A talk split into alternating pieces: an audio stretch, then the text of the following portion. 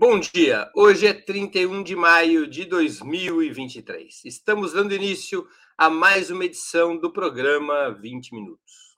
O presidente Lula completou ontem, 30 de maio, os primeiros 150 dias de seu terceiro mandato. A data foi registrada por uma boa e por uma má notícia. O fato positivo foi a realização da reunião de cúpula dos presidentes sul-americanos, relançando o objetivo de integração regional.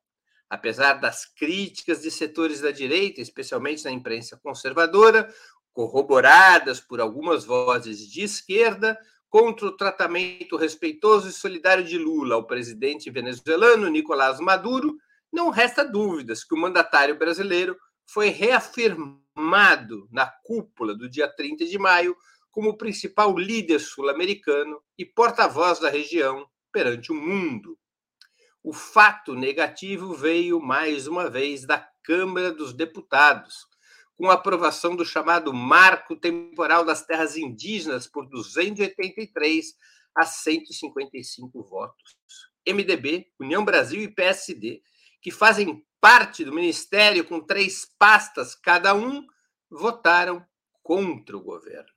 Esse projeto de lei, como se sabe, estabelece que somente poderão ser demarcadas terras dos povos originários ocupadas até 5 de outubro de 1988, quando foi promulgada a atual Constituição Federal. Para virar lei, o PL 490, que é o nome da lei que foi aprovada ontem pela Câmara dos Deputados, para virar lei, esse projeto ainda precisa ser aprovado pelo Senado e promulgado pelo presidente da República, que poderá ou não exercer seu direito de veto.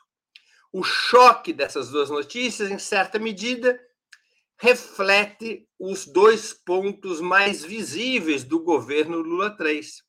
De um lado, a forte desenvoltura de sua política internacional, rompendo com a diplomacia subserviente e apagada de Jair Bolsonaro, e do outro lado, o constrangimento de uma administração encurralada pela maioria conservadora no parlamento. Para fazermos um balanço desses primeiros 150 dias, de seus avanços e problemas, nossa entrevistada de hoje será Manuela Dávila. Ela é jornalista, formada pela PUC do Rio Grande do Sul, mestre e doutorando em políticas públicas pela UFRGS, pela UFRGS, como dizem os gaúchos, filiada ao Partido Comunista do Brasil, foi a vereadora mais jovem de Porto Alegre, a deputada federal mais votada do Brasil em 2010, reeleita quatro anos depois, e a deputada estadual preferida dos eleitores de seu estado em 2014. Concorreu à vice-presidência da República em 2018, na chapa liderada então por Fernando Haddad. Fundou em 2018 o Instituto E Se Fosse Você, dedicado ao combate contra a desinformação e redes de ódio. Bom dia, Manu. Muito obrigado por aceitar nosso convite. Uma honra ter novamente sua presença no 20 Minutos. Que bom, Breno, tudo bem? Uma alegria conversar contigo e com todo mundo que está nos assistindo. Manuela, como explicar o funcionamento de uma frente ampla na qual os partidos de direita desse pacto votam contra o governo em questões decisivas, como o marco temporal, e continuam a ocupar nove importantes ministérios? Eu estou aqui me referindo ao que eu disse na introdução, a MDB, União Brasil e PSD. Qual seria a vantagem de entregar essas legendas, pastas de grande importância, sem ter o seu voto garantido em decisões parlamentares cruciais, como é a do marco temporal? Então, Breno, eu concordo com a tua abertura do programa e acho que ontem foi um dos dias mais emblemáticos do que nós estamos vivendo, digamos assim, até ontem, de uma maneira mais silenciosa, ou mais discreta, ou menos visível. Ah, o que mais me chamou a atenção na votação do marco temporal é óbvio, tem o conteúdo da matéria, né? Que há um consenso entre nós, nos setores progressistas, nos setores que uh, defendem que o Brasil tenha uma outra relação com os povos e com os territórios originários, mas foi justamente o placar. 283 a 155. Isso mostra a, digamos, franca minoria dos setores de esquerda dentro do Congresso Nacional. Esse 155 já é uma esquerda ampliada aos setores comprometidos com a pauta ambiental né, uh, digamos, de um certo centro democrático. Então, 155 já é alargado. E, de outro lado, a força da direita associada ao que chamam de centrão. Uh, a tua pergunta é a pergunta de um milhão de dólares, né? Que eu acho que tem relação com a maneira como a frente ampla foi construída. Vamos voltar um pouquinho atrás. A gente teve duas eleições numa. De um lado, uma aliança democrática em torno de uma única bandeira, derrotar Bolsonaro, né? Ou seja, defender a democracia, né? Que já era muito, né? E que justificava a amplitude amplíssima de uma frente, né? Uma frente socialmente ampla como nós nunca havíamos tido. Basta lembrar que nós tivemos partidariamente Lula e Alckmin, mas socialmente nós tivemos Xuxa, né? Que é algo que é ilustrativo da dimensão da amplitude social da frente. Só que nós tivemos uh, uma frente muito menor programática. O que fazer depois da destruição nacional? O que fazer depois da destruição do Estado? O que fazer diante de um mundo com uh, transformações geopolíticas profundas? O que fazer diante de uma crise econômica permanente em que governar é absolutamente difícil? Haja visto os resultados em todo mundo, né? Todos os que governam têm potencialmente perdido. O Álvaro Garcia Lineira já disse isso lá atrás. Talvez não existam mais ondas, mas ondinhas, né? Sobe e desce, muda pela incapacidade de agendas de governo mais sólidas. Então, o governo, diante dessa amplitude, tenta construir uma frente ampla com setores do Congresso. Ocorre que esses setores do Congresso não estavam na frente ampla. A maior parte desses setores estavam com Bolsonaro por causa do orçamento secreto. Então, digamos assim, os setores que nós conseguimos trazer desses partidos para o governo, em grande parte já estavam conosco e não tinham maioria ou não tem maioria, sobretudo dentro da Câmara. Então, acho que aqui, né, Breno, é essa coisa do sistema partidário brasileiro. Quem está lá por esses partidos tem diálogo com quem está lá desses partidos na Câmara dos Deputados? Uh, Para mim, ao que tudo indica, tem muito pouco. Basta ver que o Lira pediu a demissão do ministro dos Transportes, né? Ou seja, é um bloco rompido. E aqui eu acho que tem digamos, tá, a grande questão de co como é, qual, quais são os caminhos que o governo percorrerá para resolver isso, né? Hoje, uh, o G1 já trabalha com a crise anunciada. Qual é a crise anunciada? Estamos diante de Dilma Cunha, a relação Lula-Lira, né? Então, tenta uh, uh, tornar a crise ainda maior do que é, digamos assim, né? Um passo à frente, digamos, a, a Rede Globo na, na escalada da crise. Qual é o caminho que o Lula vai uh, vai uh, escolher para enfrentar essa crise? Acho que essa é a grande questão, porque para mim é natural que ela exista, já que esses setores não estão efetivamente representados. Agora coloca, agora coloca por terra uma das críticas que se fazia a Dilma Rousseff de que o seu grande problema é que ela era ruim de política, ruim de articulação. Não é simples assim, né? Mesmo o maior negociador que esse país já conheceu, que é o Lula, não dá conta dos problemas só com negociação. Né? Exatamente. Aqui a, a, dimensão do machismo nas críticas que a Dilma sofria, né? Eh, eu estive no Congresso nos dois mandatos ali, né? No primeiro mandato da Dilma, no segundo mandato do Lula. E, na realidade, o que a gente percebeu foi o, o super fortalecimento desses setores né, que são setores que foram migrando de nomes dos seus líderes, mas que sempre tiveram uma relação. Então, o Arthur se relacionava, num certo sentido, com o Eduardo, né? Ele era líder do PP, se não me equivoco, na época que eu era parlamentar com ele, que eu era líder do PCdoB. Depois, uh, o Eduardo tem uma, uma ascensão, ele era líder, o Cunha, do PMDB, vira presidente da Câmara no momento de fragilidade. Então, o que tem é um deslocamento da força política, do comando do legislativo para esse setor, que antes precisava se aliançar conosco, então, ver que nós chegávamos a presidir a Câmara, né? Me recordo agora, teve o Aldo, teve o Arlindo Quinalha, teve o Marco Maia, né? E depois há uma um deslocamento, ou seja, a aliança não passa. Houve uma época em que o Centrão era chamado de baixo clero, né? Exatamente, exatamente. Ele virou o alto clero, viraram virou, o, virou o clero, eu diria. virou o comando, né? Então, assim, antes eles se aliançavam e davam suporte, né, Breno, para candidaturas mesmo nossas. Então, havia um revezamento, por exemplo, né, entre o PMDB, era, era uh, digamos, um pacto dos maiores partidos, eles chamavam, né? Então, era PT e PMDB revezavam as posições. Tudo isso foi colocado na lata de lixo, naquela crise institucional muito profunda. Por isso que é importante, Breno, não ser revanchista com o passado, mas trazer os elementos do passado para a discussão política, porque ali esse flerte com a ruptura institucional do golpe da Dilma, muitas vezes a gente escuta de determinados setores, ah, vamos superar o episódio do golpe. Não, a história está superando esse episódio, mas ele deixa marcas, porque a brincadeira com as instituições que foi feita ali, como quem diz assim, a gente dá uma fugidinha e volta já, né? Como se pudesse dar uma abrir e fechar, né? Vamos fazer de conta que não existe o Congresso Nacional, que a gente pode fazer de, que não existe eleição, que não existe democracia, só por um episódio.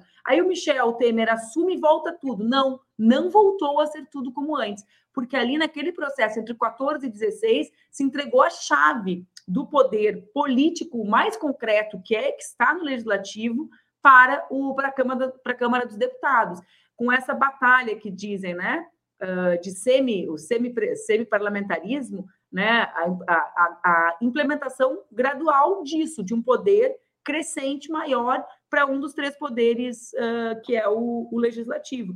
Mar, a votação do marco regulatório me lembrou muito, eu ia escrever sobre isso hoje, Breno. Marco em 2013, temporal. a marco temporal, desculpa, eu estava com outro assunto, mas a, a, discussão do marco temporal ontem me lembrou muito um outro momento do Congresso Nacional e eu, eu vou ainda escrever sobre isso. Em 2013, nós tivemos uma escalada dos protestos, né?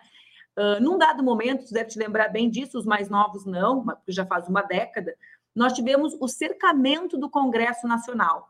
Te lembra disso? Foi um dos claro. piores dias da minha vida parlamentar, né? A gente está dentro do Congresso, o povo do lado de fora, um povo sem comando político nenhum, quebrando janelas, não sabiam se ia invadir, se não invadir, não sabiam o que ia acontecer, a Polícia Legislativa não tem essa força efetiva de segurança. Pois bem, Dá uns 15 dias, Breno, 20 dias.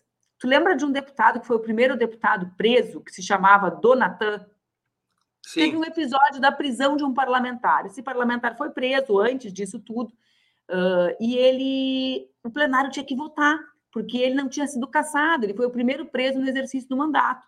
E ele estava na papuda e ainda era deputado. Então começar, nós começamos a ter dilemas assim. Como é que vai fazer? Vai levar o painel de votação para lá, porque ele tem direito de votar, né? O cara continua deputado, como é que vai fazer? Bom, se marcou a votação da cassação dele. Quando chega a votação da cassação dele, eu, eu era líder da bancada, eu lembro que eu e o Ronaldo Caiado, que era líder dos democratas, dissemos para o Henrique Eduardo Alves, que presidia a Câmara, ele vai ser absolvido. Ele disse, vocês estão loucos, eu sou parlamentar desde os meus 21 anos, ele não vai ser absolvido, ele vai ser absolvido pelo plenário. E ele foi absolvido semanas depois do Congresso estar ocupado por manifestantes que questionavam. Então, ontem foi um pouco isso, né? Às vezes parece que a Câmara está absolutamente alheia a qualquer tipo de debate que a sociedade faz. Sabe, mesmo cercada em 2013, aquilo não foi suficiente para caçar um parlamentar que tinha as imagens de corrupção, era justa a cassação dele naquele episódio, né? Aquilo não foi o suficiente, porque nada era capaz de fazer com que eles olhassem para fora, olhassem para o país, olhassem para os dilemas que o Brasil vivia. Eu tive essa mesma sensação ontem, porque o marco uh, temporal ele é um debate que ele desbloqueia setores da sociedade. A causa ambiental, a causa indígena, ele não é um debate que está, digamos assim, uh, focado. Aliás, a esquerda se apropriou desse debate tardiamente. Né? Ele é um debate dos setores médios, dos grandes centros urbanos, uh, que sensibiliza até setores econômicos importantes. é um debate que contrapõe antagonicamente. Direita esquerda, mas... exatamente. Né? Ao contrário. Ao contrário, é um debate que, em que setores econômicos relevantes uh, estendem a sua voz né, na defesa, por, por exemplo. Então, e mesmo assim, era como se aqueles ouvidos fossem completamente fechados a isso, né, Breno? Claro.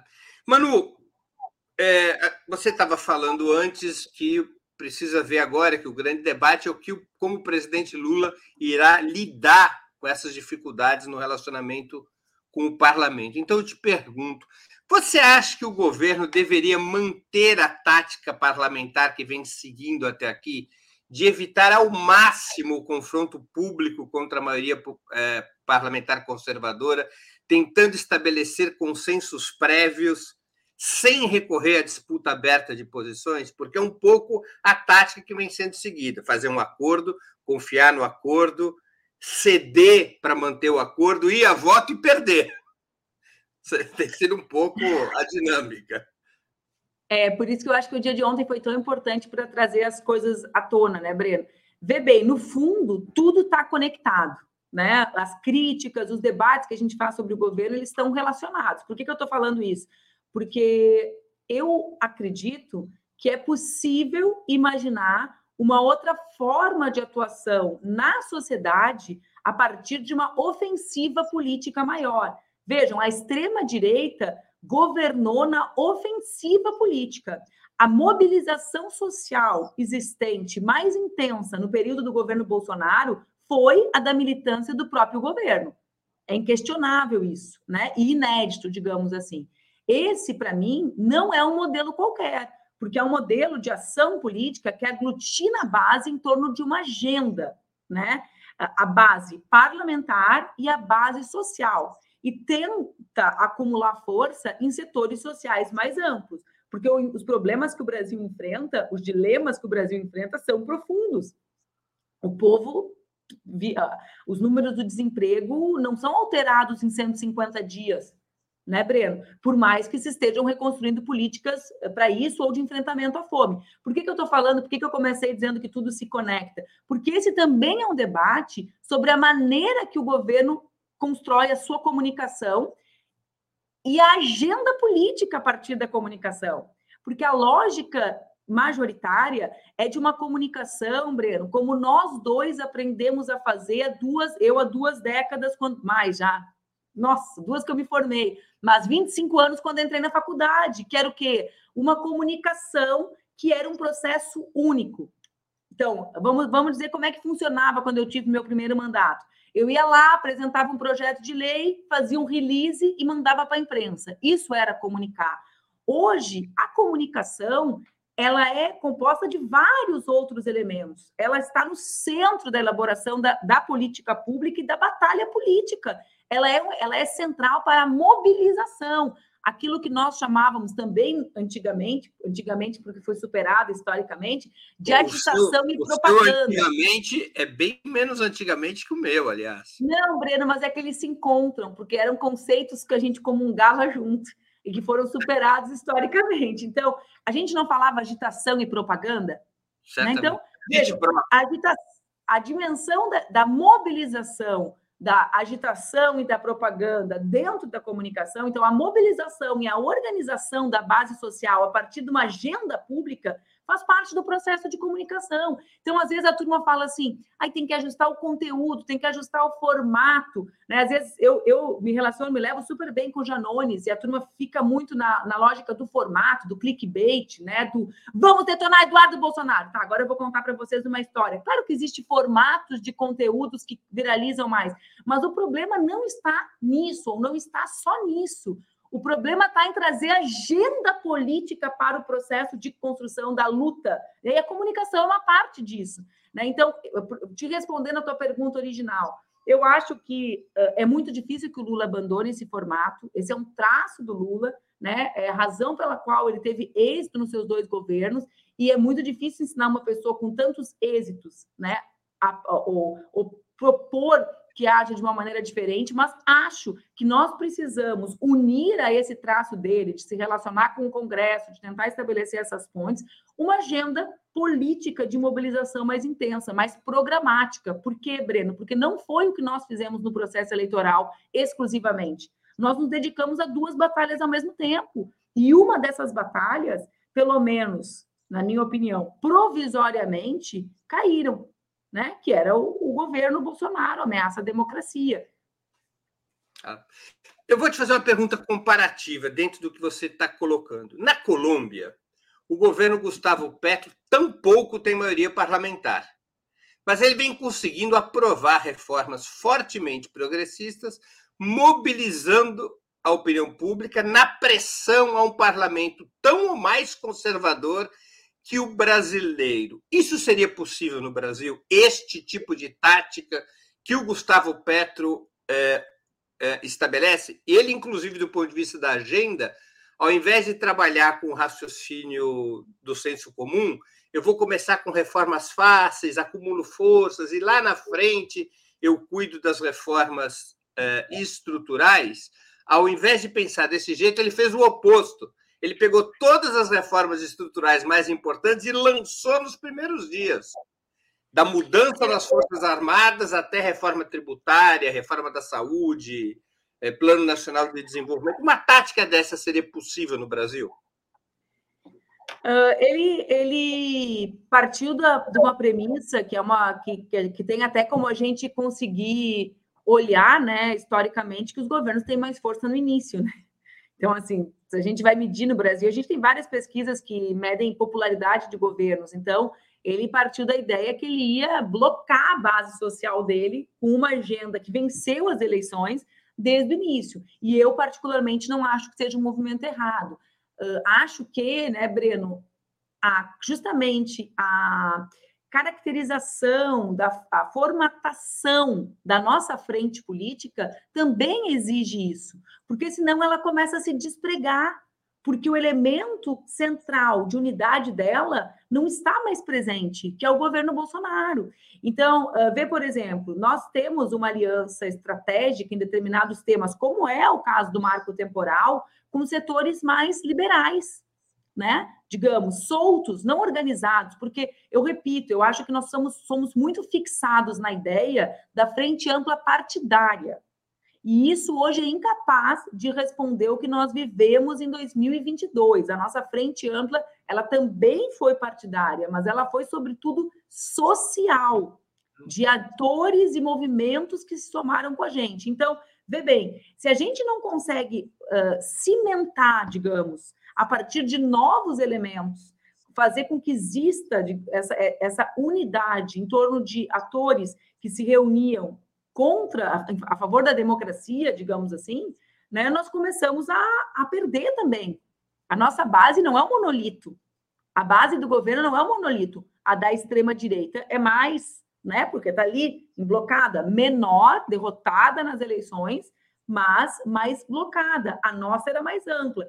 Então, eu acho que sim, né? O caminho do Petro, ele é um caminho que reconhece a força da vitória, o símbolo da vitória, né? Esse, essa coisa da chegada, né? De quem chega, e a partir disso tenta manter a coesão.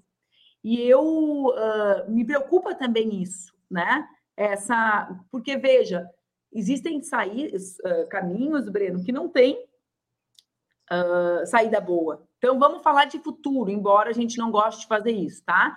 O Lula está diante da possibilidade de vetar ou não o marco temporal. Tá, vamos falar da vida real. Ele não veta. A nossa base que construiu a vitória perde uma parte larga, mesmo com consciência, mesmo sabendo das adversidades, né? Não, não, não. Ele veta a relação com o Congresso, azeda de vez, digamos, né? Não permanente, porque nada é permanente, mas dá uma azedada uh, de larga escala, digamos assim. Então, é preciso pensar um caminho. Se né? você tivesse na cadeira do Lula, você vetava? Cara, eu ia me esforçar para construir as condições para o veto, né?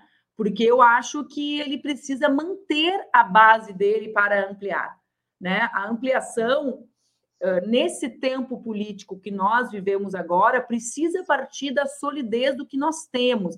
E isso também é uma lição da extrema-direita, não só no Brasil.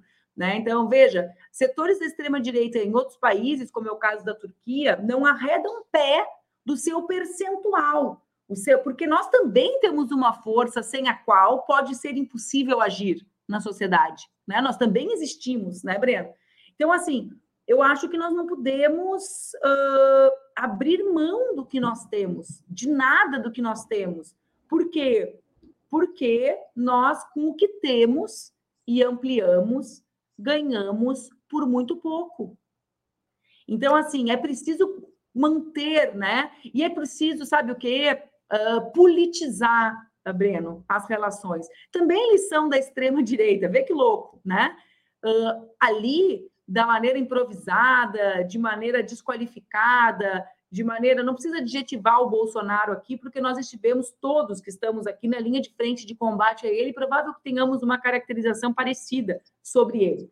Mas vamos lá, eles politizavam, eles estavam na ofensiva. Então, nós não conseguimos tal coisa por causa de tal coisa, né? Nós não conseguimos avançar em tal política por causa de tal questão.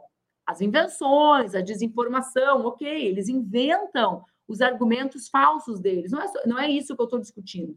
Né? Mas eles tinham uma lógica argumentativa de gerar. Por isso que eu falei, tudo tem a ver com a comunicação, no fundo, com uma compreensão errada de comunicação, né? Ou antiga.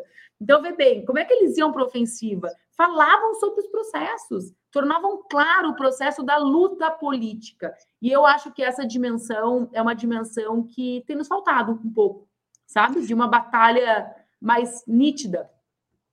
Você citou, eu quero recapitular isso. O ex-presidente Jair Bolsonaro ele conseguiu, em vários momentos, como você disse, mobilizar sua base social e pressionar as instituições de fora para dentro. A comunicação, em um sentido integral, a comunicação do governo Bolsonaro era mais assertiva e eficaz que a do governo Lula? Uh, essa, tem várias respostas para essa pergunta, né? Do ponto de vista formal, Breno, eu entendo que não é fácil resolver os problemas da comunicação dentro do governo, né? Por quê? Porque a gente tem uma lógica de comunicação baseada num outro tempo. Então, vê bem, né? Uma lógica em que, por exemplo, a publicidade tá, vai ser separada do digital, quando na realidade a gente tem que falar de uma comunicação una. Né? Então, são processos complexos. A gente está tentando institucionalizar uma comunicação que é altamente centrada em personagens. Por quê? Porque a institucionalidade que a gente defende exige isso. Então, eu estou falando isso para dizer, não é fácil, como alguns tentam dizer, não tem solução mágica, né? Porque às vezes parece assim, que vai botar um gênio ali e esse gênio vai resolver. É complexo mesmo institucionalizar uma comunicação que não é baseada na, na, nas instituições. Porém, para mim, existe um erro de compreensão do papel, da dimensão da, do que são as redes hoje como elementos de mobilização social. Então, eu vou te dar um exemplo. Esses dias eu li um tweet do presidente Lula. Daí eu li umas 50 vezes. E era uma coisa importante, porque tinha sido no dia da votação da urgência do marco temporal. E aí eu tipo, descobri depois que era um vídeo, que era uma fala. Né? E, poxa, uma fala não é igual a um texto escrito. Isso não é nem da época das redes sociais, isso é uma premissa, né? Uh, tem que escrever diferente do que fala, né? A, menos que a intenção seja ter um texto com essa com a fluidez. E era nítido que era do presidente Lula, porque eu entendia que era do jeito dele, eu não sabia, não sabia de onde é que tinha saído, simplesmente, né? Então, poxa, naquele dia, ele tinha que ter nos dado a linha, ele tentou nos dar, mas as redes não tiveram a altura dele nos dar a linha. Ele, claro, ele estava na Fiesp, eu acho, né, e falou, e falou algo que era importante que todos nós ouvíssemos. Quando chegou ali, chegou de uma maneira bagunçada, digamos assim. Então, uh, acho que apesar dos limites, eu vou repetir, né? Tem limites, não é fácil, é, auto é, é centrado em personagens e não em instituições, tem essa complexidade, mas mesmo assim tem uma incompreensão muito grande. E ele é o nosso líder. Isso é importante, né? No governo Bolsonaro, o Bolsonaro, com toda a loucura, ele exercia o papel do líder das redes, né? Com aqueles textos do Carluxo que a gente não entendia, com as lives semanais, né? E eu acho que a gente precisa, né, fazer com que no ambiente virtual o Lula seja o líder que ele é, né? Nós sabemos, tu disseste isso, que ele é o melhor de todos nós, né? Ele é o, digamos assim, o que a esquerda, o movimento social, os trabalhadores conseguiram produzir de mais inteligente, de mais preparado, de mais qualificado a gente precisa que essa dimensão de liderança, num período que será altamente complexo, e a gente viu ontem, eu repito, o capítulo mais claro do grau de complexidade e da falta de força política que nós temos, né? Então ficou 283 a 155. Guardem esse número. Guardem esse número, né? Para a gente entender. É Diante 155, disso, 155 para muitas questões, não é o piso da esquerda, é o teto. Não, é o teto, é o que eu falei no início. É alargado, é com um centro. De... Isso aí é, para mim, Breno, mais perto da aliança que a gente construiu. Porque aí tem os setores, digamos, democráticos, um centro democrático junto com a esquerda, né? Então, eu, eu, eu acho que diante desse desafio, a gente precisa do nosso líder falando conosco, né? E qual é o caminho para o líder falar conosco? Ele precisa usar todos os caminhos, né? Uh, a gente pode voltar para trás para avaliar né, outros episódios que aconteceram em que não existe mais o tempo. Essa é uma outra questão, Breno, que é difícil também na política, porque muitas vezes na minha vida eu não fui presidente, eu fui parlamentar, né? Eu pensava assim, tá, gente, me dei um tempo para conseguir olhar essa crise com mais tranquilidade, porque as crises, elas são monstros muito grandes quando a gente conhece elas. E depois a gente olha que elas são grandes, mas são rápidas, né? É como se fosse assim, é, na mesma proporção do tamanho é a velocidade, né? Daria fazer uma tentar tentar fazer um, um gráfico, uma equaçãozinha de crise. Então, às vezes o cara quer tempo para olhar o problema com um pouquinho mais de distância, mas esse tempo é cada vez mais reduzido. Então, assim, ah, 8 de janeiro, a, a dimensão daquela crise para a pessoa conseguir processar, ver a resposta foi rápida. No outro dia estavam os líderes dos três poderes lá dentro. Mas aquele tempo entre a ocupação, a invasão dos prédios e o outro dia, ele é um tempo enorme na vida das pessoas que são militantes. Porque ele é um tempo que essas pessoas têm acesso a tudo, né? Então ali, por exemplo, Aquele pronunciamento para a imprensa não poderia ser junto um pronunciamento à nação? Talvez devesse ser. Né? O Bolsonaro muitas vezes fez uso dos pronunciamentos à nação para conseguir fazer com que as suas ideias equivocadas, flertando com ah, a ruptura democrática, chegassem a mais pessoas. Manu, você acha que o Lula deveria ter um modelo tipo live semanal e, além disso, é, um porta-voz? Eu penso bastante nisso, sabe, Breno? Eu gosto do modelo de lives semanais, porque, cara, o Lula é muito craque. Quantas vezes, assim, as pessoas têm, inclusive, sabe, pouco acesso à dimensão do carisma do Lula, porque as pessoas privam um pouco com ele, correto? Concorda comigo? Então, assim, que, que, que o Lula teve, teve uma história boa com, com uma pessoa que eu não vou citar quem é para não encrencar ela, que um dia eu falei assim: poxa, vai na reunião com o Lula, cara. Depois, né, vou inventar que tem problema com o governo e tal. Aí a pessoa me disse assim: eu não posso ir, porque se eu for, eu vou mudar de opinião, porque o Lula me convence de qualquer coisa. Porque o Lula é a pessoa mais carismática e preparada que tem. Então, nesse ambiente, parece que ele é feito para esse ambiente da internet, sabe, Breno? Então, eu acho que a gente deveria não ter medo de explorar formatos. Né? Não, sei, não existe formato fechado no ambiente virtual, mas existe teste de formatos, e eu, né, que também nunca tive intimidade com o Lula, mas que convivi politicamente muito com ele, sei que ele tem qualidades para qualquer formato em qualquer rede. Né? O Lula tem, o Lula é um TikToker nato, tem vídeos curtos, frases boas, né? O Lula é um cara que sustentaria, sustenta qualquer tema numa live, porque ele tem um método de governar em que ele escuta muito a sua equipe, os seus ministros, sempre teve, né? no governo anterior falavam do Lula socrático, né? Que ele ouvia todo mundo antes de formular a sua opinião, ou seja, ele tem ministros também muito capazes. Então, acho que sim, que ele deveria ousar mais uh, nesse formato. Com relação ao porta-voz, uh, essa é uma figura muito usada, né? Dentro do, da América Latina, por exemplo, na Argentina existe essa figura, da voceria, mas eu acho que não é o caso brasileiro. Por quê?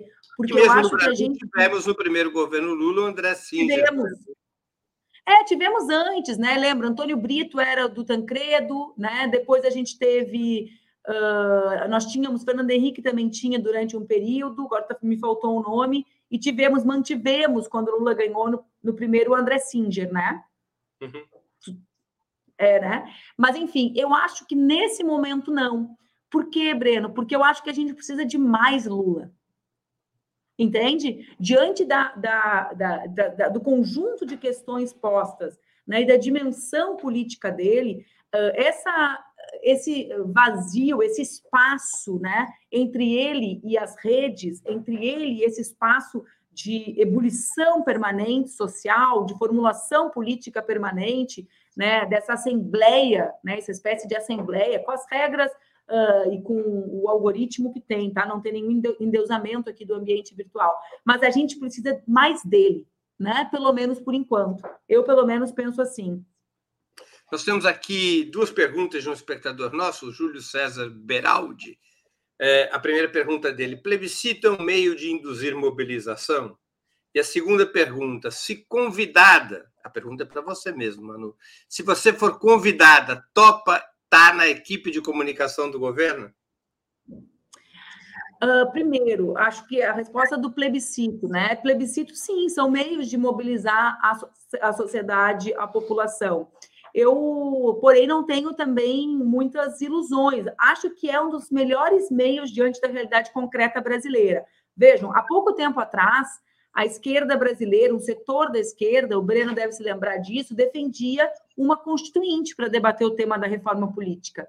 E alguns de nós dizíamos: olha, a Constituição, dificilmente nós teremos mais força do que tivemos quando elaboramos a Constituição de 88, né? Mais força comprometida com a sociedade, com direitos sociais, com a ideia de um Brasil mais justo e desenvolvido. Então, eu falo isso porque Uh, muitos se inspiraram, inclusive no modelo chileno, né? Se, se tivesse sido feito de outra maneira o enfrentamento à Constituição do Pinochet, talvez tivesse um resultado diferente daquele que nós teremos. Então, eu acho que o plebiscito pode ser um caminho do meio, né? um caminho de mobilizar a sociedade em torno de determinadas pautas, mas a gente precisa também pensar como é que a gente vai mobilizar a sociedade. Volto, né? Isso tem relação com o tema da dimensão onde a gente coloca na política o processo de comunicação. Hoje está assim, política aqui, comunicação aqui. Há pelo menos 12 anos é assim. Né? Vejam que quando eu me elegi a primeira vez, vai fazer 20 anos no ano que vem que eu fui eleita a primeira vez. E já foi assim. Já foi assim, as pessoas diziam, é um fenômeno. Como é que ela tem voto em tudo que é lugar, se não tem vereador que apoia? E era organizado a partir do que nós tínhamos, ainda precário de rede social, né? Então, uma pessoa mandava lá em Vacaria, sou, te vi na TV e sou de Vacaria, pelo Orkut, me manda o teu endereço que a gente manda um kitzinho para... Era uma mescla de uma mobilização a partir do que isso proporciona. Hoje, isso tem uma escala uh, estratosférica, né, na, na e a gente não está trabalhando com isso. Mas sim, acho que é. Eu escolhi um outro caminho para mim nesse momento, né? Inclusive porque uh, o meu caminho, eu, eu acredito que um dos maiores erros que nós cometemos nos primeiros três governos e meio foi justamente o fato de nós não termos construído um movimento social à altura do desafio de governar um país da dimensão do Brasil. Sou muito crítica, né? E não é, uma, não é um criticismo com relação ao período, porque a gente estava experimentando aquilo pela primeira vez, mas agora a gente não está né? Agora é a nossa segunda experiência numa quadra histórica, para usar um termo assim bem antigo também, muito mais complexo. Termo vintage. É vintage, né? Mas é cada um é o que é, né, Breno? Às vezes eu tento tirar essas expressões de quem foi formada em cursos de formação de 15 dias, assim, sabe? Mas é, o período que a gente vive é muito mais difícil que o anterior, do que no início, né, dos anos 2000. Então, assim, eu decidi uh, estar mais vinculado aos movimentos sociais, me dedicar a estudar e tento e nunca me neguei a ajudar quem me pediu ajuda, né? Com relação à minha visão, a forma como acho que a gente deveria organizar a comunicação do governo, dos nossos mandatos e dos nossos movimentos sociais. Manu, quais os principais pontos positivos e os mais negativos que você destacaria nesses 150 dias? Para quais medidas você faz o L para aplaudir e para quais faz o L para criticar e pedir que melhore? Bah, Breno. Por isso que eu tomo uma térmica de café, né? Eu falo assim, vou lá pegar minha térmica, não é o café, mas vamos lá. Uh, as coisas centrais, a gente fez o L pelas coisas centrais, né, Breno? E as coisas centrais, uh, o Lula é muito craque. Então, eu volto para o teu abre, para a abertura do programa de hoje. A reunião de ontem, em que a gente consegue colocar todos os presidentes da América do Sul na mesma sala, diante de um mundo em crise, a gente está falando uma, da dimensão da crise econômica e da transformação geopolítica. Tudo que a gente está vivendo no Brasil, inclusive o bolsonarismo, tem relação com isso. Né? Então, no central, no mais estratégico, o governo se esforça para construir uma outra agenda de protagonismo internacional, de relações com a China, né, de uma relação altiva com os Estados Unidos. Então, acho que isso né, é bastante relevante. Existem medidas também de reconstrução do Estado brasileiro, e elas não são irrelevantes, porque o Estado brasileiro foi destruído no último período. Todas essas medidas de fortalecimento democrático, de, de reorganização do Estado, eu dou exemplo do Mais Médicos, uh, né, Brena? Esse dia eu peguei uma matéria de um jornal de grande circulação do Estado do Ceará, não era um jornal nosso, falando sobre impacto no Ceará da volta do Mais Médicos. Né? Então, todas essa, essas políticas sociais, acho que o governo tem mandado bem, porque é a nossa praia. Né? Qual é o, quais são, para mim, os dois pontos em suspenso, assim, mais evidentes? Um, relação com o Congresso, né, que eu acho que uh, é, um, é, é, é, para além das reuniões palacianas, né? Eu li a Andréa de hoje dizendo: ah, uh, o Lula vai voltar a receber os deputados, vai voltar a fazer agenda com as bancadas, mas é vê, isso pode ser uma parte, mas é além disso, porque tem a ver com o caminho que ele vai decidir seguir para resolver o impasse. E não tem ganha-ganha nesse jogo. Quem foi, do, quem estava na base do governo no período passado, lembra que não tinha ganha-ganha. Né? Basta ver que nós não tínhamos unidade da esquerda em torno do, do governo. Né? Uh, nós tínhamos uma base social muito mais popular, vinculada aos setores populares do que temos hoje, né? por causa de escolhas que foram feitas. Então, aqui, para mim, esse, esse é, uma, é um ponto nevrálgico. E o outro ponto nevrálgico é essa dissociação da política com a comunicação. Várias vezes as pessoas tentam fazer, digamos, uma crítica centrada na SECOM, sabe? E não é que não se tenha críticas à SECOM, mas é injusto colocar todas as críticas num único lugar, porque precisava mesmo, Breno, era chamar todo mundo que opera a política no governo e dizer, ó, não tem como, como é que vai ter campanha de vacinação sem monitorar quais são as verdadeiras razões pelas quais há 12, 13 anos as pessoas pararam de se vacinar? Porque antes do bolsonarismo já existia antivax, né? Então, como é que vai. Tem, tem que ter uma outra dimensão a comunicação na elaboração da política e na disputa política. Parece a mesma coisa, mas não é. Né? Vejam o exemplo aquele do Shine, né? Que eu não sei nem falar a, a, o nome da marca porque eu chamava de Shine, não é porque eu não conheço, tá, pessoal? É porque eu não sei. É Shein, estão me ensinando a falar aqui do meu lado. Mas ok, conheço, sei como é que é o saquinho, mas não sei falar. Uh, vamos lá a gente elaborou uma política sem levar em conta que, auto, que, a, que a avaliação sobre ela está rolando ao mesmo tempo que ela está sendo discutida.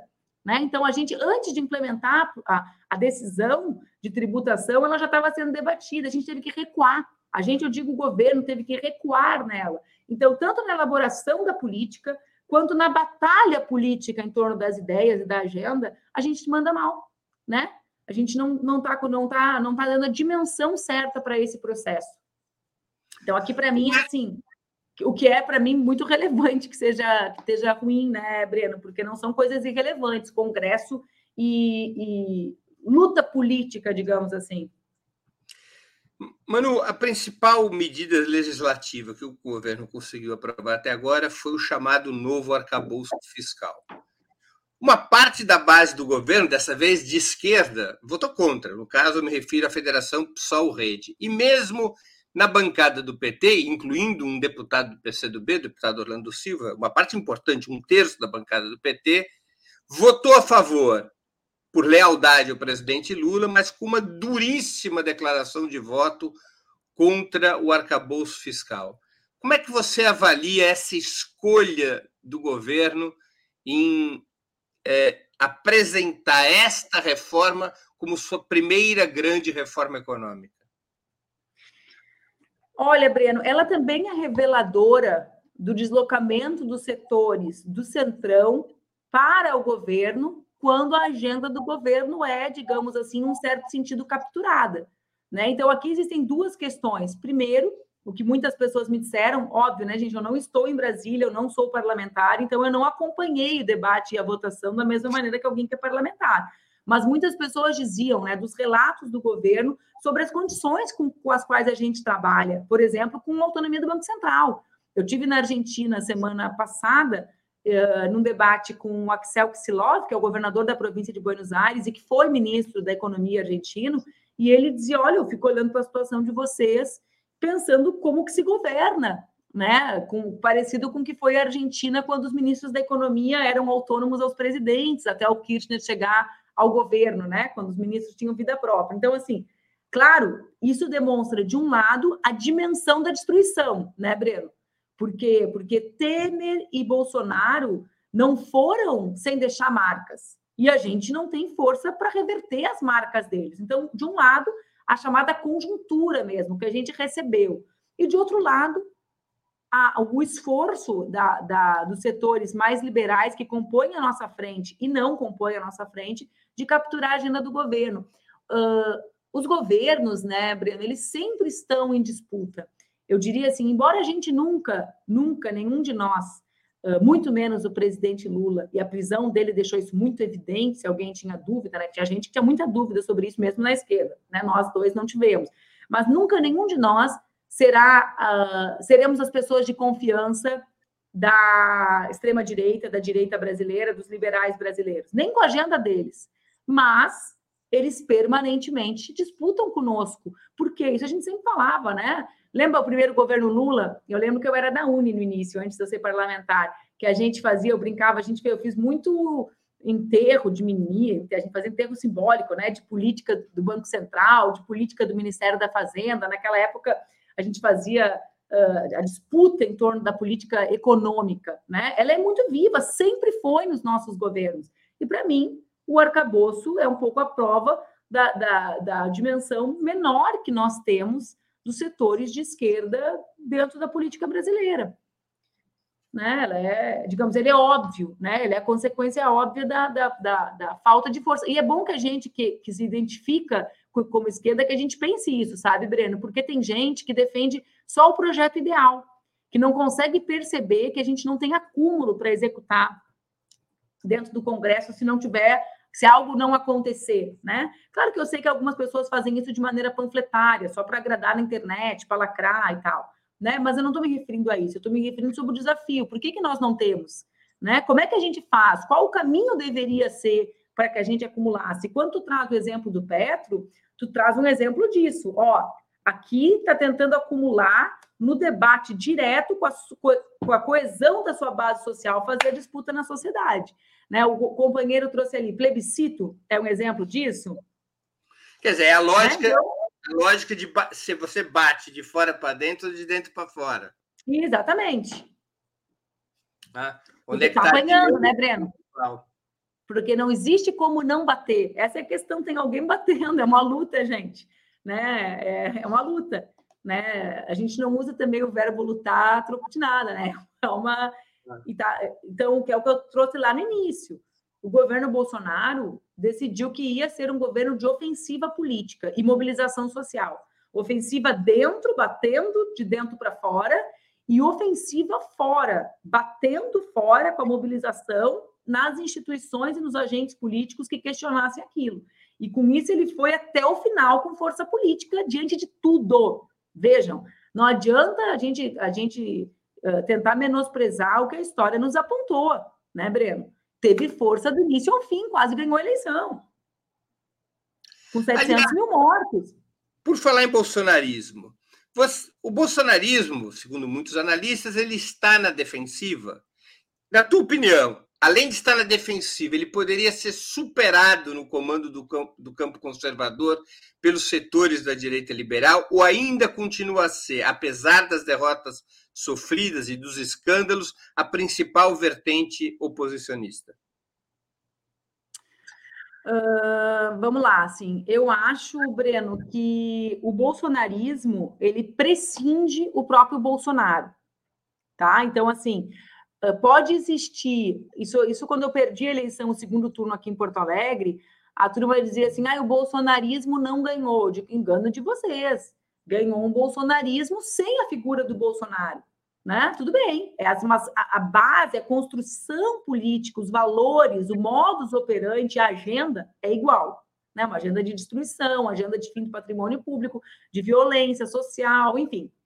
Então, assim, acho que pode existir uma mudança de liderança disso, dessa base, né? Vejam, alguns apontam para a própria Michelle, outros apontam, mas existe um espaço que é deles. Com relação a essa direita liberal, os dilemas dentro do, do núcleo dirigente, digamos assim, né, da direita liberal, não só no Brasil, mas no planeta, ele é um dilema de alta profundidade e intensidade também. Não achemos nós que só nós estamos diante de desafio. Por quê? Porque o capitalismo, ele não é eminentemente democrático, como ele se faz crer. Ao contrário, a gente poderia até dizer que ele é eventualmente democrático, né? Só quando ele pode ser, só quando ele garante a manutenção do sistema com essa aparência. A democracia é uma roupa que o sistema usa quando quer e quando pode. Agora, nesse momento de crise, essa é uma das disputas de alta intensidade deles. Como sobreviver, como se manter, né? Uh, como garantir essas instituições que, que a gente veio carregando junto, né? Com isso. É possível ou não é possível? Vejam que em vários países, as alternativas que vão se apresentando né, são alternativas que negam a democracia. O resultado da Espanha no final de semana indica um pouco isso. Eu tenho um amigo, um grande amigo, que é um grande militante, dirigente da política espanhola e parlamentar, que é o Geraldo Pizarello, que ele falou de um jeito engraçado segunda-feira. Ele disse: aqui a gente tem a direita extrema, que é a direita espanhola, né? Que também é brasileira, também é extrema, deu golpe na Dilma, e a extrema direita, né? E elas estão se degladiando. Então, existe qual é, qual é o papel que a, que, que a direita liberal brasileira quer ter nesse jogo? Eu acho que não existe uma unidade, Breno, para que eles tenham força para substituir o bolsonarismo. É, eu, é, aí que eu quero chegar. Então, eu vou te dar um exemplo. Eduardo Leite, ele tem unidade na agenda. Privatização de água, privatização de energia, né? Uh, sucateamento de serviços públicos, terceirização de saúde. Ok, a agenda essa tem unidade, né? Essa agenda mínima. Mas no método operante, ele topa entrar para o lado de lá? Topa, né? Então ele tenta vir um pouquinho para o lado de lá, de cá, né? Daí é, ele assume a sua sexualidade, vem com essa com a pauta mais dos direitos civis, tentando trazer um pouco um, um, um, um caso mais americano, né? Digamos, da política, em, em, que os direitos civis são mesmo uma bandeira mais ampla do que defendida pela esquerda, né? Embora sempre com esse ar de perfumaria, né? Porque se não vem, se não vai na raiz do problema, fica difícil enfrentar o problema que as mulheres vivem, por exemplo, né? Como nos mostra o feminismo liberal, né? Fadado a não ser, né? Fadado a não existir, porque defende sempre só uma parcelinha. Mas enfim, então eles tentam importar isso. Mas que solidez vai ter isso sem uma aliança com o bolsonarismo? Entende? Então eu acho que realmente eles não vão acumular força para isso, né? Não agora. Claro, isso pode mudar, pode, né, Breno? Depende do resultado e da, da, das decisões do governo Lula. Né? Quanto o governo vai ser, vai ser a aliança que, esse, que essa direita liberal precisa? Essa é uma pergunta, né? Porque são três partes que a gente está falando, não são duas. Não existe só a direita liberal e o bolsonarismo. Existimos, existe o governo no meio do caminho, né? Claro. O arcabouço. Manu, a marca do governo JK nos anos 50 foi o desenvolvimento, o famoso fazer 50 anos em 5. A do João Goulart, as reformas de base. A do Fernando Henrique Cardoso, o combate à inflação. A dos primeiros governos Lula, a luta contra a fome, continuada por Dilma, que também projetou a ideia de fazer do Brasil um país de classe média, eliminando a pobreza mais extrema. Qual poderia e deveria ser, na sua opinião, a marca do governo Lula 3? Já há uma marca projetada? Não há uma marca projetada, né? Não há. Uh, eu, eu, Breno, vê bem. Mesmo que nós tivéssemos marcas nos governos anteriores, né? Eu sempre achei que essas marcas eram muito dissociadas de um projeto de país. Né? Acho que nós nunca conseguimos uh, unir as marcas muito fortes que nós tivemos. Eu não estou menosprezando, acabar com a fome é uma marca gigantesca, mas dentro de qual projeto? Vê que quando chega a crise e diminui o poder de consumo, as pessoas não tinham muito onde se agarrar. Porque, no fundo, o sonho do consumo, que não é o nosso, né? A, a, gente quer que a população consiga consumir aquilo que não consome. Mas o do consumismo, aquele denunciado pelo Mujica, por exemplo, não é a nossa praia, correto? Mas no fundo ainda era aquilo que inspirava o projeto que não é o nosso. Então, eu sempre achei as nossas marcas marcas uh, menores do que nós estávamos à altura de propagar. Vê com os limites, nós vamos falar do Rafael Correia no Equador, né? Um país que está sob golpe. Ninguém fala das direitas latino-americanas, né? A direita brasileira, ela parece que ela está flutuando, né? Que ela é uma ilha, não que ela está num continente marcado por golpes de direita. Mas o Rafael no Equador, ele apontava um caminho. É o socialismo do século 21. Então as pessoas sabiam para onde caminhar. Por que, que eu estou te respondendo assim? Porque, de um lado, eu acho que 20 anos depois, diante do estrago que a direita é capaz de fazer, a grande marca do governo, mais uma vez, é enfrentar a fome. Não existe, Breno, como, uma, como forças políticas que se reivindicam de esquerda, que se reivindicam progressistas, que se unem a partir da ideia da democracia, achar razoável a destruição das políticas sociais que garantem dignidade para os seres humanos que vivem no nosso país. Não adianta, isso tem relação com políticas sociais e tem relação com políticas de trabalho. Por quê? Porque nesse tempo que separa o governo Lula 3 do governo Lula 1 e 2, o mundo do trabalho foi destruído. Trabalhar não garante mais dignidade. Essa não é uma diferença sequer entre um governo Lula e outro. No governo Lula 1 e 2, e quando eu era jovem, o que, que a gente dizia? Tem carteira de trabalho? Tem alguma garantia de dignidade, Breno. A pessoa podia estar desempregada ou empregada, mas a gente sabia que quando ela tinha a azulzinha dela na mão, ela tinha dignidade. Agora a pessoa tem trabalho quando tem, né? Eu não estou falando do desemprego, tem trabalho não tem mais dignidade. Então, essas políticas de enfrentamento à fome de um lado e a um mundo do trabalho que não dignifica mais a vida no nosso país, tem a ver com a uberização do trabalho, como alguns chamam, devem ser as marcas, para mim, do governo, né? Garantir dignidade. Ocorre que isso não é, digamos assim, o projeto, né? Aquilo que deve fazer a gente caminhar. Isso tem que ser, digamos, uh, tem que ter uma, né? Uma, me faltou o verbo, mas a gente tem que embalar, né? Sim, o Menestrel fala que eu estou lendo os comentários todos, tá, gente? É que para mim é muito mais exitoso a maneira como Rafael construiu uh, no governo o socialismo do século XXI como uma insígnia mobilizadora da sociedade até os dias de hoje do que no caso da Venezuela. Né? Digamos, acho que o, o Rafael consegue até hoje, com todos os limites territoriais, inclusive pelo exílio de quase todos os dirigentes políticos equatorianos, muita, pouca, pouca gente fala disso, né, Breno? Mas a maior parte dos ex-ministros são exilados diante de um sistema que é absolutamente autoritário que a direita executa no Equador. Então, eu, olhando de perto a comunicação, etc., alguns processos acho mais exitoso. Às vezes Nós eu não tivemos... aguento e respondo, viu, Breno? Não espero tu me perguntar. Aqui umas duas perguntas sobre o mesmo tema de assinantes nossos. O Marcelo Jordan Santos, que pergunta qual é a opinião da Manu sobre os resultados da reunião, da reunião de líderes da América Latina organizada por Lula e a segunda pergunta do Ricardo Carvalho, também sobre o mesmo tema, a cúpula da América do Sul, acontecendo no Brasil, com todas as correntes de pensamento participando, é a tentativa de fechar portas para conflitos importados? As duas questões, assim, né, Marcelo e Ricardo. Sim, Ricardo, é uma maneira de fechar portas e de criar um espaço comum de fazer política. Uh, e acho, como eu disse antes, e o Breno disse na abertura, que é um dos fatos mais relevantes do governo. Por quê? Porque num mundo com uma intensa disputa geopolítica, o Brasil, com a dimensão que tem e com as potencialidades que tem, energéticas né, e ambientais, que petróleo e, e Amazônia, né, uh, o Brasil precisa ocupar um lugar do mundo.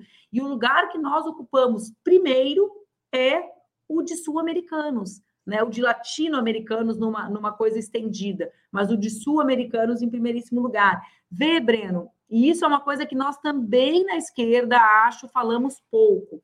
Pela primeira vez, nós temos México, Colômbia e Brasil. E isso não é pouca coisa.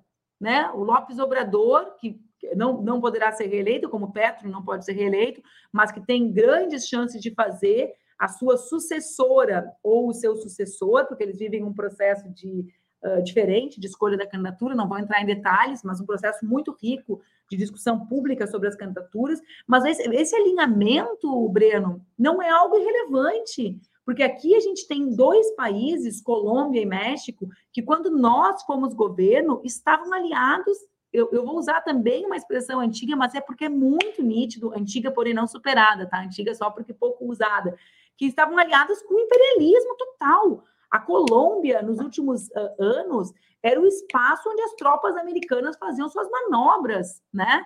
no nosso continente. Quem é mais antigo na militância lembra do Plano Colômbia, né? do plano de ocupação do território a partir do, do, do nosso país vizinho. E o México também. Então, vê bem, uh, né, Breno? Aqui, isso também é um elemento de força, para mim, ainda menosprezado, né? Ou menosprezado é errado, mas assim, uh, que nós não damos a relevância real, né? Porque é bastante coisa. No caso, por exemplo, de um tema que me preocupa, que não é nossa agenda pública e que deveria ser, na minha opinião, porque tem relação com o afastamento dos setores populares uh, da, da gente, a aproximação com a extrema-direita, que é a violência urbana e uh, o narcotráfico no Brasil, né? Porque as comunidades são têm, têm conflitos conflagrados no Brasil, né? 53% do território do Rio de Janeiro é da milícia, não é, não é administrado pelo Estado. Isso não é coisa irrelevante. As pessoas saem para trabalhar todos os dias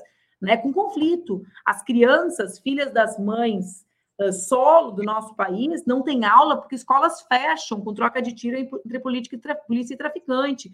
Os postos de saúde fecham. quando Então, assim, atinge todo dia a vida. Não tem como não ser um assunto. Isso é a coisa que mais me incomoda de todas, na esquerda e no governo brasileiro. Né? A centralidade que esse assunto tem na vida do povo e a a, a, eu não estou nem dizendo que não é central, mas a ausência de uma política visível né, que debata isso. Ora, não é pouca coisa México, Brasil e Colômbia terem governos progressistas nessa agenda, porque são três países com situações particulares. Não é igual a política de drogas no Uruguai, na Argentina e no Brasil, ou na Colômbia, né? E Bolívia junto também. Então, é possível pensar numa outra política uh, de drogas que reflita em, outra, em outro em outra uh, política social e urbana no Brasil relacionado a isso, né, Breno?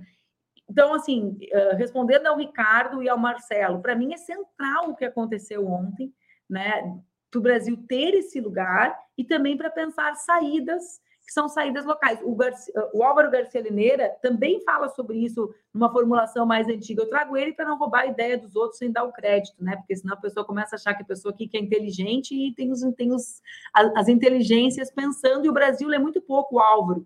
Uh, que tem algum, algumas coisas sobre as reformas nesse tempo que a gente está vivendo que são interessantes. Mas ver, se a gente decide, por exemplo, na América do Sul, ter uma Fábio, um parque de produção de automóveis próprio, né? Com combustível, com energia limpa, a gente não consegue?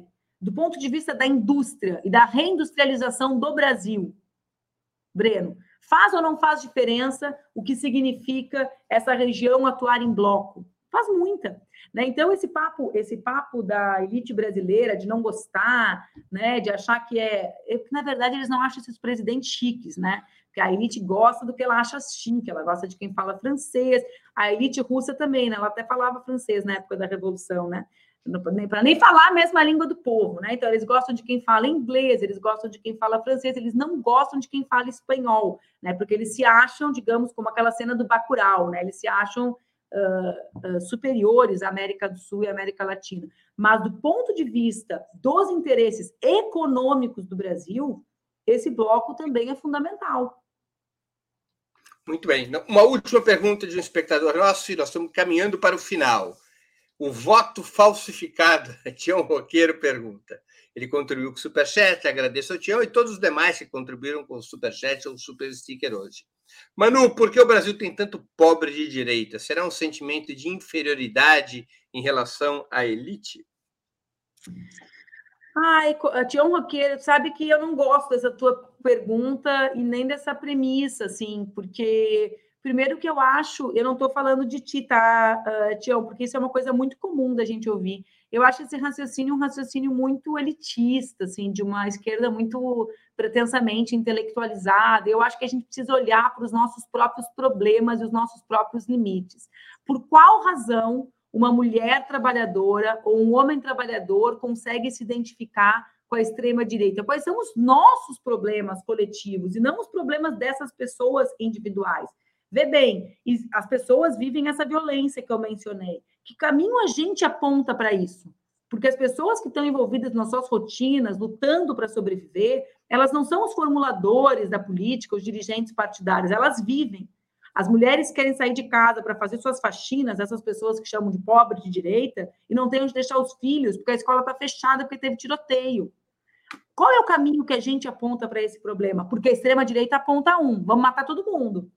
Daí, aí, às vezes, as pessoas falam assim: nossa, essa ideia não vai chegar na periferia, porque, afinal de contas, o sistema carcerário ele é injusto e ele prende, sobretudo, os mais pobres. E aí, as pessoas mais pobres, elas conhecem os presos, sim, mas elas também, como disse o trabalho de uma antropóloga muito interessante que eu li, elas também se esforçam muito para não estar entre esses, né? Então, elas também conseguem atribuir mérito próprio e querem uma solução, qualquer que seja, porque o diabo da vida continua acontecendo. Então, assim, eu acho que a gente precisa entender as razões do nosso afastamento, da gente conseguir olhar os problemas reais, objetivos e subjetivos, porque as pessoas pobres também têm subjetividade, que é uma coisa que às vezes a intelectualidade esquece, né? Então, assim, resolver o problema material da fome, resolver o problema da relação. Não, gente, né? Então, eu, eu, Tião, estou te aproveitando, Tião, para dizer que eu acho que a gente precisa abolir determinados termos, né,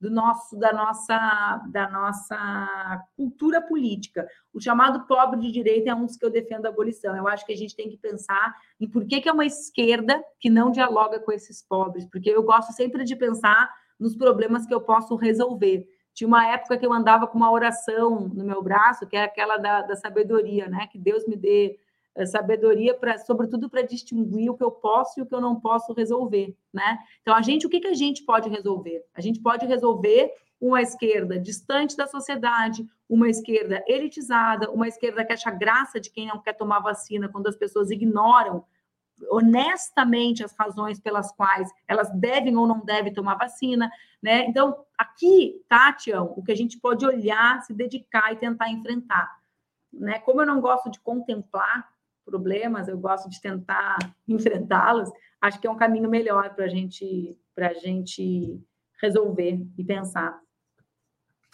Manuela Dávila, conte para nós o que é o Expresso com Manu, que você vem anunciando nas suas redes sociais.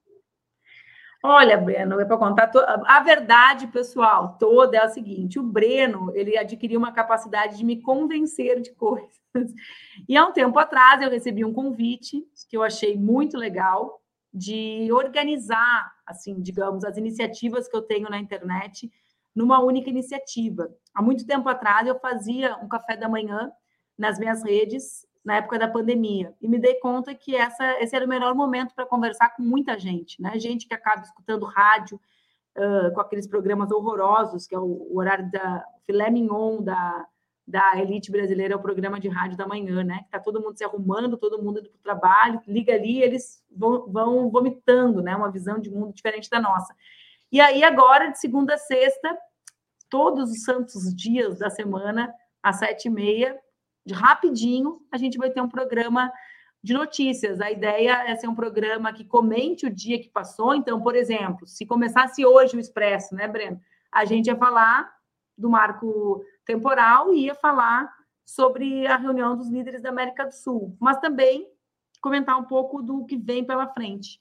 Acho que vai ser bem legal. Eu estou louca para encontrar as pessoas todos os dias e voltar a ser mais jornalistona, assim. Ocupar o teu lugar, Breno, e não o que eu estou aqui.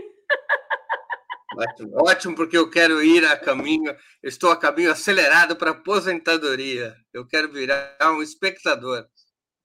Não, mas é horário diferente. O teu horário das 11, que tu pode uh, viver a vida antes, o meu plano é viver a vida depois do programa, né? Às 8 horas já está liberado, ó, já conversamos, já. Então, é, a ideia é ser, ser um programa rápido mesmo, que as pessoas vão poder acompanhar no canal do Ópera, e, e que depois vai ter desdobramento nas redes para a gente tentar uh, fazer com que a nossa turma também pense a nossa agenda, né, Breno? A agenda do que está por vir, da maneira da gente se comunicar, tudo isso que todas as vezes que tu me chama aqui para falar, tu faz algum tipo de provocação comigo. E a gente tentou trazer para o pro programa curto e diário todas essas provocações. Então, Vai ter uma fala mais política? Vai. Vai ter um comentarista por dia? Também vai. Né? A gente está com uma turma de comentaristas muito legal que vai entrar todo dia um pouco para falar sobre o que passou e sobre o que está vindo. Vai ter dica de livro? Vai. Né? Teu nome desapegado, que eu sou apegada e que tu também sempre provoca. Vai ter dica de comunicação? Também vai. Então, a gente vai trazer um pouco da, de todos os elementos num programa concentradinho para a turma ir para o dia sabendo que, que, que, existem algumas batalhas para ser travadas, atualizada. Aí vai é chegar ótimo. no 20 minutos. Eu adoro um programa que chama 20 minutos e dura uma hora e 20. Amo. O meu, o meu chama expresso e ele vai ser expresso, pessoal. Ele vai ser rápido. Não vai ser o expresso da meia-noite, que levava hora. É um expresso expresso, um, um, um shot curto, embora eu beba café passado. É isso aí. Então, pessoal, Expresso com Manu estreia dia 5 de junho, às sete e meia da manhã, no canal de Ópera Mundi, no YouTube. É um tremendo programa. Eu assistirei aí todos os dias às sete e meia da manhã para melhor me informar. Vai facilitar muito a nossa vida aqui no Ópera e eu tenho certeza que vai ser um programa que todos vão curtir e todos vão se informar muito com essa grande figura, essa grande jornalista que é a Manuela Dávila. Manu, estamos chegando ao fim da conversa e eu queria te fazer aquelas duas perguntas de sempre, que eu faço para os nossos convidados e convidadas antes das despedidas. A primeira, qual livro você gostaria de sugerir aos nossos espectadores? E a segunda, qual filme ou série poderia indicar a quem nos acompanha? Eu, eu ando na temática com o livro, porque eu li esse livro que chama-se A Máquina do Caos, de um jornalista americano, Max Fischer. E esse livro, com essa capa bonitona, eu adoro capa bonita, gente. Ele é, assim, digamos, uma grande reportagem sobre a construção e as transformações do algoritmo. Ele é escrito por um grande jornalista, então ele é muito bem escrito, qualquer pessoa pode ler, que é uma pergunta que eu sempre recebo. Ah, mas eu não entendo de internet. Vou entender? Vai entender o livro e vai entender um pouco mais como se organiza a dinâmica das redes e como, no fundo, uma parte do que a gente vive é, é, é, parte do modelo de negócio dessas empresas transnacionais. Eu pedi para o pessoal do Ópera me liberar de indicar série, filme, Breno, não, então não vai ter imagem. Por quê, gente? porque tudo que eu leio de complexo, de legal, de profundo, que o pessoal pensa assim, nossa, como ela é dedicada, nossa, ela é estudiosa, nossa, né? no caso do cinema e do filme e das séries, o meu pacto é o inverso, né? Eu só vejo televisão para ficar assim na frente, sem grandes reflexões. Então, eu sou uma fã de séries e filmes de suspense. Eu vou indicar duas séries, então, nesse sentido, tá, gente? Não é conteúdo intelectual. Quando eu ligo a TV, é assim, nossa, ser intelectual dói, ao contrário. Uh, eu, uma série chama Your Honor, é uma série com o mesmo ator, uh, com, a mesma turma de produção do Breaking Bad. É uma série sobre dilemas morais, uma grande série, né? Sobre um juiz massa, comprometido com, com, com os negros e negras americanas, que se vê diante de um dilema moral e, a partir disso, cede, né? E vira alguém completamente diferente. É uma série muito, muito interessante. Em qual plataforma, Manu? O quê? Em qual plataforma está aí? Está no Prime. No Prime, que é no a Prime. plataforma da Amazon. Da Amazon. E a segunda uh, série que eu achei, assim, é uma série dessas mais aí, bem abaixo, tá, gente? Your Honor tá aqui, nível Breaking Bad.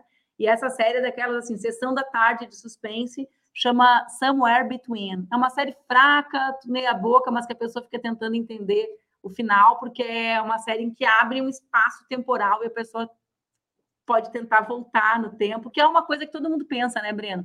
É o grande sonho de todos nós. Exatamente. Então, assim, é uma mulher lutando contra algo que é o destino, porque ela já viu acontecer. Então, ela.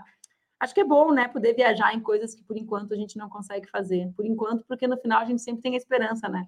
Ah, tá aí. E. Esse ator é um grande ator, né, cara? Aqui a imagem do Your Honor que está no Prime. Na, na... Acertei a plataforma, né? Uhum. Exatamente. E é isso, segunda-feira, a partir de segunda-feira, sete e meia da manhã, as pessoas preguiçosas podem ver depois.